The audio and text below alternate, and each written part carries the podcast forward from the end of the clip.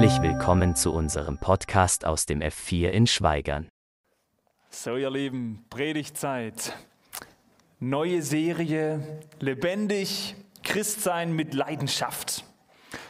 Jetzt weiß ich nicht, was ihr denkt, wenn ihr sowas hört, ne? aber arg hoch gegriffen, oder? Christsein mit Leidenschaft.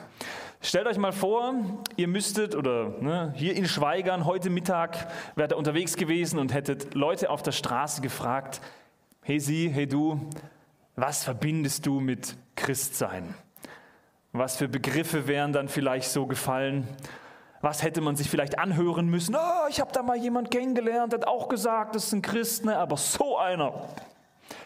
Vielleicht die Christen und dieses ganze Geheuchelte und die tun immer so, aber wenn es dann drauf ankommt, ne, dann lassen sie dich so richtig hängen. Wären solche Begriffe gefallen? Lebendig, da merkt man einfach, die haben Lebensqualität. Ne, da läuft was bei denen, die sind fröhlich, lebendig, frisch unterwegs. Das sind leidenschaftliche Menschen, die sind begeistert von dem, was sie tun. Oder hört man, naja, also irgendwie die Christen, die ich kenne, die gucken immer so still und auf dem Boden und sind irgendwie so gesetzesorientiert, tausend Regeln, an die man sich halten muss. Was verbinden Leute mit uns? Leidenschaft? Oder vielleicht ganz was anderes? Ich bin mir nicht mal sicher, wie viele von euch ihren Glauben so beschreiben würden. Leidenschaft. Alles für Jesus. Lebendig, da geht was. Ich lade euch ein, kleine Skala 1 bis 10, überlegt mal, wo steht ihr? So Stand heute, Stand jetzt, wie lebendig würdest du sagen, ist dein Glaube? Und ich meine es jetzt nicht so mit einem Pseudo-Demütigen, als Christ darf man nicht über die 5 raus, sondern mal ganz im Ernst. Wie viel geht in deinem Glaubensleben? Also ist es gerade Feuer und Flamme? So ganz rechts, ne? ich brenne für Jesus, also da motiviert mich was, da treibt mich was an. Ich stehe morgens auf und ich weiß, yes, ich darf Christ sein. Das bedeutet was. Oder gehörst du vielleicht eher zu denen, die irgendwann mal ein bisschen ernüchtert feststellen müssen, ich habe meinen Glaube nicht verloren. Wie soll das auch gehen? Also man verliert den Glauben ja nicht wie den Geldbeutel oder so, aber so richtig beeinflussen tut er mein Leben vielleicht auch nicht mehr. Klar, ich bin Christ, ich habe das gelernt, habe da mal eine Entscheidung getroffen, so mit Blick auf den Himmel und so, das ist schon irgendwie geklärt. Aber was verändert es? Was ist anders dadurch in meinem Leben? Treibt es mich an oder gar nicht? Spielt der Glaube eine Rolle? Überlegt, wo würdet ihr euch einordnen? Und ich möchte betonen, da geht es nicht unbedingt darum, dass du immer tanzen müsstest oder so. Jeder geht ja auch anders damit um, mit diesem Lebendigen, ne, wo wir unsere Emotionen ordnen. Aber bewegt dich der Glaube? Verändert da was? Keine Angst, ihr müsst es nicht reinrufen, ich bin die Zehn oder so. Aber ich finde es wichtig, dass man sich als Christ immer wieder hinterfragt. Bewegt sich da noch was? Macht der Glaube was? Reflektiere ich mich hier? Wo stehe ich eigentlich? Spielt der Glaube eine Rolle? Und bin ich vielleicht auf dem besten Weg, weder heiß noch kalt zu sein, sondern irgendwo in der Mitte? Jetzt mal so eine Bibelstelle, ne? lau will man eigentlich nicht. Und diese Predigtreihe soll auch eine Einladung sein. Wir haben da jetzt vier Einheiten zu. Heute die erste, diese Lebendigkeit im Glauben neu zu suchen. Zu sagen, ich weiß doch, das will ich eigentlich, da will ich hin. Und ich hoffe einfach, dass auch viele von euch sich danach sehnen. Dass auch viele von euch sagen, ich weiß eigentlich genau, was ich will, ich bin nur nicht immer da. Ich möchte ein Christ sein, der lebendig lebt, der begeistert ist, der das nicht aufsetzen muss, als Christ musste lächeln, sondern ehrlich aus tiefstem Herzen sagt, ich bin begeistert für diesen Jesus, für diesen Glauben und deswegen lege ich da auch alles rein. Und jetzt die Frage, wie kommen wir dahin? Christ sein, lebendig, mit Leidenschaft. Könnt ihr mal überlegen, was würdet ihr, wenn ihr hier vorne stehen würdet, für eine Antwort geben? Was muss man machen damit? So, ne? Die ersten Gedanken sind doch immer, ja, man könnte sich halt mehr Mühe geben, ne? Könnte mal mehr beten, mehr stille Zeit und so, Bibel lesen. Uns fallen viele To-Dos ein. Und auch ich habe am Anfang gedacht, vielleicht behandeln wir mal so ein paar geistliche Übungen. Um dann zu merken, ist das nicht der klassische Fehler, den wir Christen so oft begehen? Dass wir uns selbst und unser Tun ins Zentrum setzen. Dass wir unseren Fokus auf uns setzen, was tun wir nicht alles, anstatt auf Gott zu gucken. auf das, was Gott für uns tut. In der pietistischen Welt, wo wir ja irgendwo doch mit verbandelt sind, da ist das so ein Klassiker, dass man immer sagt, streng dich an, gib mehr, probier nochmal einen Neustart und diesmal schaffst du es vielleicht. Und dann wundern wir uns, dass wir vielleicht irgendwann in einer gewissen Drucksituation stehen. Ja, schon wieder nicht geschafft. Und jetzt? Ja, fängst du halt zum zehnten Mal von vorne an. Ne? Diesmal. Aus uns heraus schaffen wir gar nicht. Und irgendwann besteht die Gefahr, dass wir statt Begeisterung und Lebendigkeit ernüchtert nur noch diesen Leistungsdruck vor uns herschieben und sagen, ich will einfach nicht nochmal. Und deswegen glaube ich, wir müssen neu lernen, es kommt beim Glauben gar nicht auf uns an. Nicht wir stehen hier im Zentrum, sondern beim Glauben geht es um Gott und um das, was er tut. Und sobald wir auf uns gucken, sobald wir uns um uns drehen, verlieren wir diesen Fokus, der uns eigentlich so viel mehr geben könnte. Begeisterter, lebendiger Glaube ist nicht was, was wir durch unser Handeln erzeugen könnten. Nicht du steigerst deine Begeisterung durch ach so geistliche Übungen, die sind nicht schlecht. Gott begegnet uns da hoffentlich auch. Aber nicht du bist der, der es tut, sondern eigentlich will Gott das machen. Eigentlich ist Gott derjenige, der sagt, hey, Leidenschaft entsteht nicht durch dein Tun, sondern mit Blick auf mich. Ich will in dir was bewecken, erwecken. Nicht du musst mich, Gott, ergreifen, sondern eigentlich will ich dich ergreifen. Eigentlich will ich dir klar machen, was ich für dich getan habe und jeden Tag tue. Und das sollte in dir was bewirken. Was müssen wir also tun? Zulassen, dass Gott uns ergreift. Dass das, was er tut, uns ergreift. Und das wäre jetzt mein Wunsch für heute und auch für die nächsten Wochen. Lassen wir uns neu ergreifen von dem, wer Gott ist und was er tut. Teil 1, Gnade. Ich bin total begeistert von der Gnade und ich will euch gleich erzählen, warum. Aber als ihr vorher gehört habt, heute geht es um Gnade, was habt ihr gedacht? Ah, schon wieder so ein frommes Thema, gell? Gnade, das, das, klingt so theologisch, dogmatisch, da hört man irgendwelche Weisheiten vom Rallyeunterricht oder so. Echt jetzt? Hast du nicht was Neues zu bieten? Also die meisten von euch haben schon mal was über Gnade gehört, oder? Wir wissen doch echt viel. Was macht's mit uns? Lassen wir es an uns ran oder nicht? Also falls du denkst, Marc, hast du nicht noch was Neues zu bieten, ein neues Thema, ist meine Antwort nein. Die Gnade ist das, was ich präsentieren will. Warum? Es ist allein, allein die Gnade Gottes, die mich zu dem gemacht hat, der ich heute bin. Es ist allein seine Gnade, die mich im Sturm mit all diesem Auf und Abs im Leben festhält. Wäre ich schon lange untergegangen.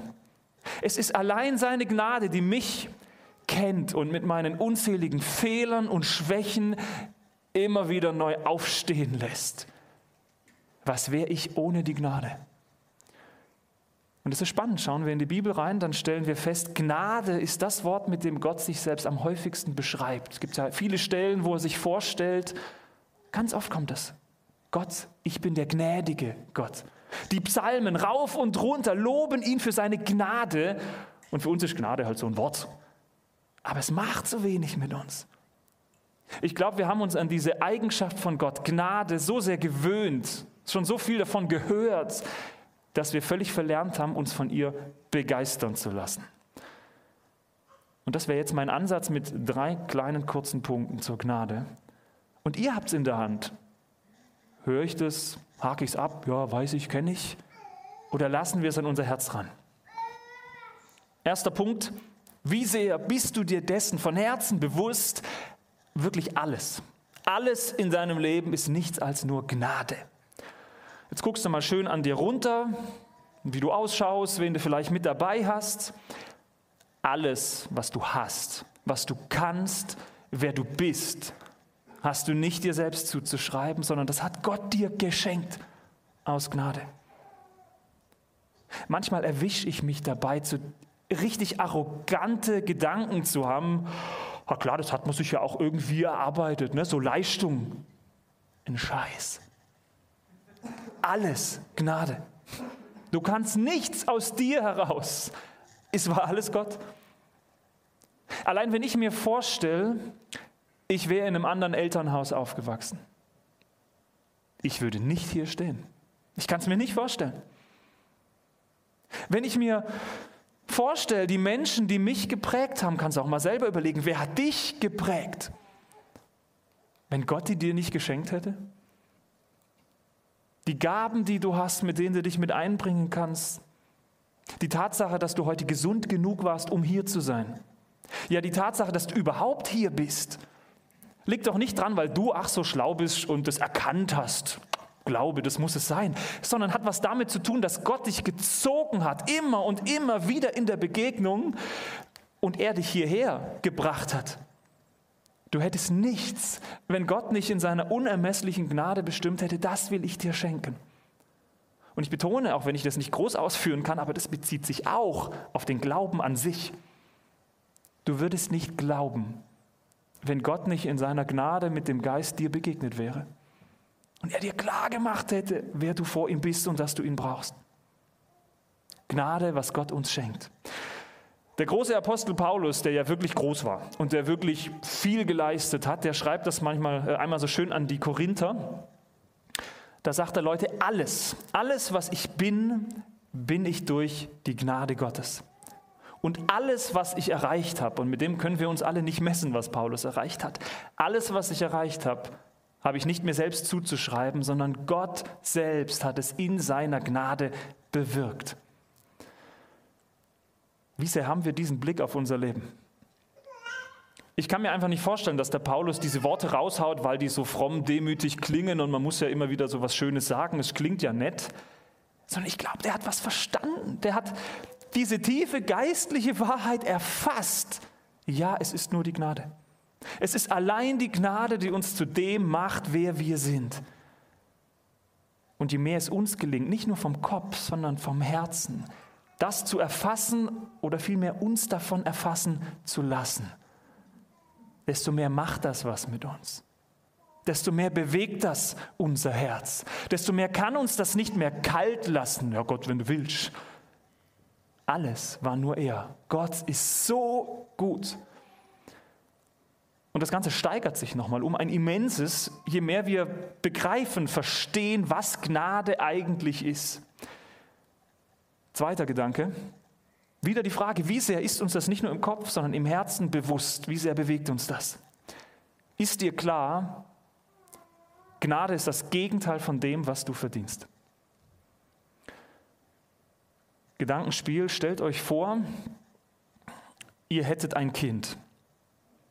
Kleiner Junge, sechs Jahre alt, könnt ihr euch ein bisschen vorstellen, wie sieht der vielleicht aus. Und jetzt stellt euch mal vor, ihr müsstet mit ansehen, wie dieser kleine Junge grausam vor euren Augen ermordet wird. Im Ernst. Was würdest du tun? Wie würdest du reagieren?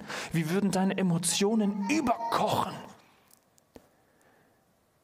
Würdest du alles dran setzen, dich an diesem Mörder zu rächen, dem die Augen auszukratzen, den niederzumachen, weil du es ihm heimzahlen willst. Das ist Rache. Würdest du dir Mühe geben, diesen Mörder vor ein ordentliches Gericht zu bekommen, dann ist das Gerechtigkeit, gerechte Strafe für was er getan hat. Und jetzt Option 3. Wenn du diesem Mörder ehrlich von Herzen vergibst, ich trage dir gar nichts mehr nach. Und du noch den Schritt weiter gehst, zu sagen, weißt du was?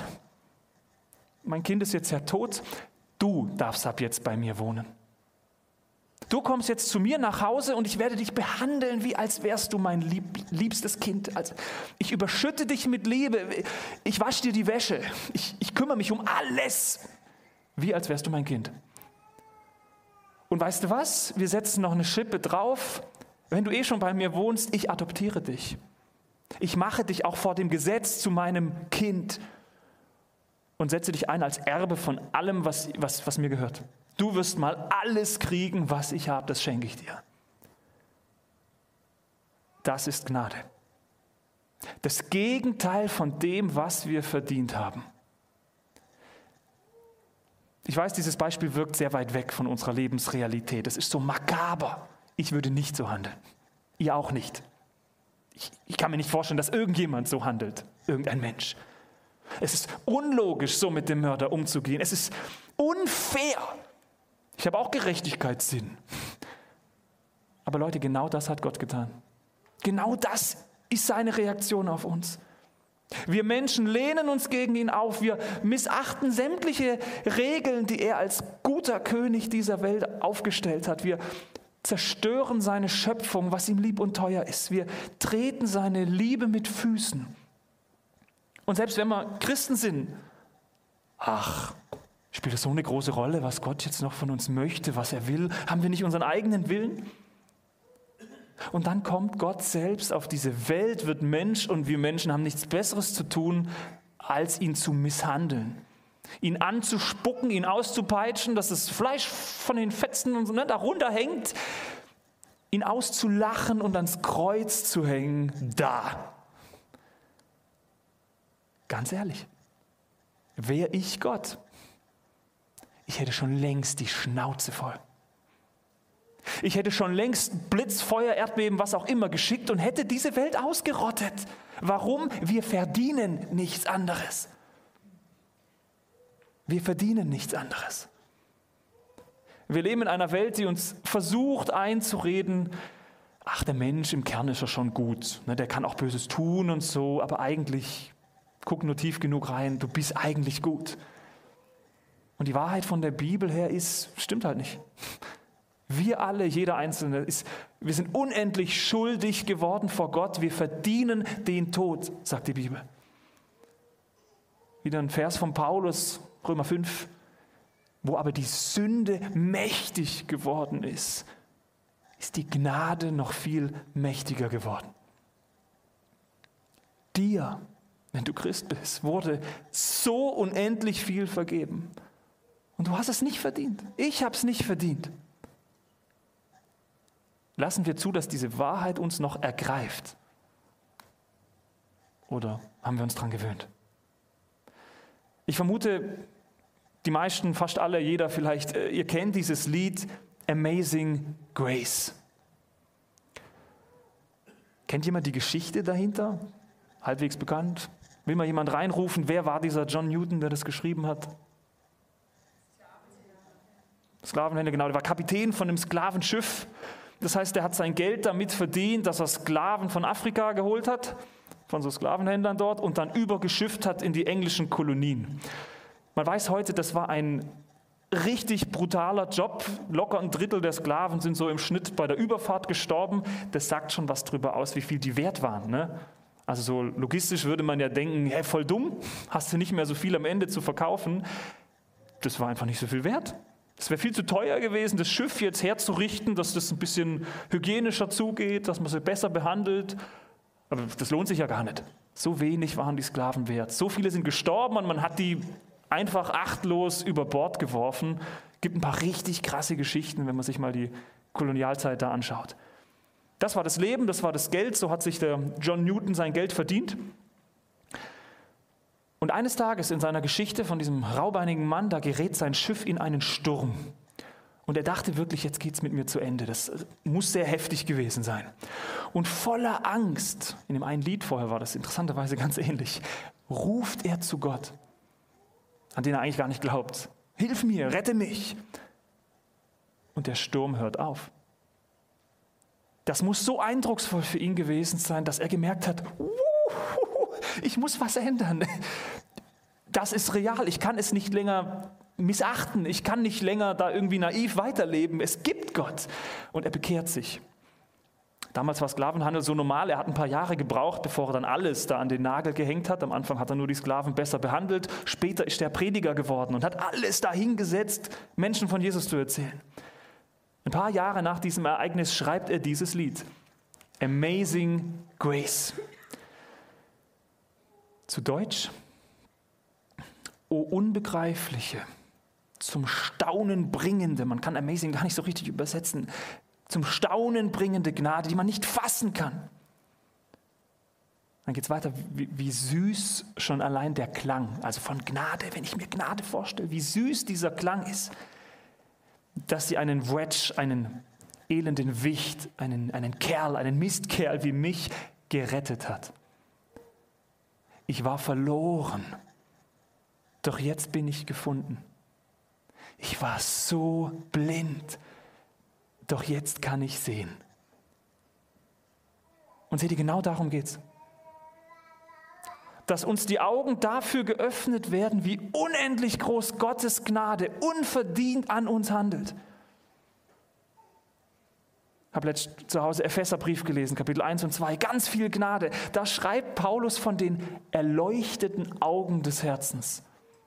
Darum bittet er, dass wir das mehr kriegen, zu erkennen, wie groß dieses Wunder ist, das Gott tut. Und das schreibt er an christliche Gemeinden, also die haben schon viel gerafft, aber erleuchtete Augen, dass wir von Herzen erfassen, oh, das ist die Gnade, das tat Gott für mich. Gott begnügt sich ja nicht damit, mir einfach nur zu vergeben, sondern genau wie in diesem Beispiel von dem Mörder, treibt das in seiner Liebe auf die Spitze mit der Gnade, indem er uns ganz real anbietet, wir dürfen bei ihm wohnen als vollkommen erbberechtigtes Kind mit ihm die Ewigkeit verbringen. Das bietet er uns an. Und das soll der dritte Punkt sein, das eigentlich Unbegreifliche. Wir wissen's, das ist nichts Neues. Und doch behaupte ich, du kannst unmöglich erfassen, ich kann unmöglich erfassen, wie ungeheuer mächtig das eigentlich ist. Gottes Gnade ermöglicht dir die Herrlichkeit, die Ewigkeit, den Himmel bei Gott. Für mich ist es die absolute Krönung von allem, was Gott uns tun könnte und schenken könnte. Ich kann mir wirklich vorstellen, als Gott diesen Plan im Himmel vorgestellt hat, dass die Engel im Himmel perplex von den Socken waren. Was? Also als sie das gecheckt haben, ne, was da hier am Ende von Gottes Plan auf einmal steht. Bist du jetzt völlig Mischugge? Diese Menschen, diese Leute, die dich abgelehnt und getötet haben oder töten werden, die sollen hierher in die Herrlichkeit des Himmels, an den perfekten Ort, wo eigentlich nur das Heiligste vom Heiligen sein darf. Gott, du bist schon auf viele Ideen gekommen, aber das macht keinen Sinn. Das, das leuchtet null ein. Wie kann deine Gnade so groß sein? dass sie von uns rein gar nichts verlangt und doch bereit ist, alles zu geben und uns alles gibt. Bitte sagt mir, dass euch das im Herzen trifft, dass ihr eben nicht Haken dran setzt. Schon mal gehört. Wie können wir jemals einen überwältigenden Grund finden, um vor Gottes Gnadenthron zu knien?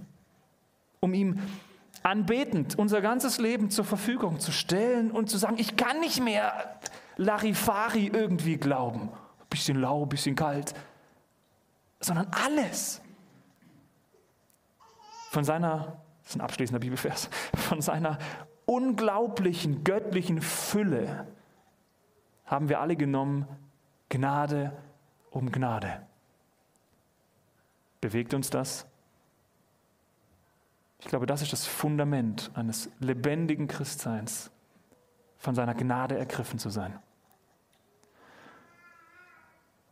Amen. Lasst uns beten.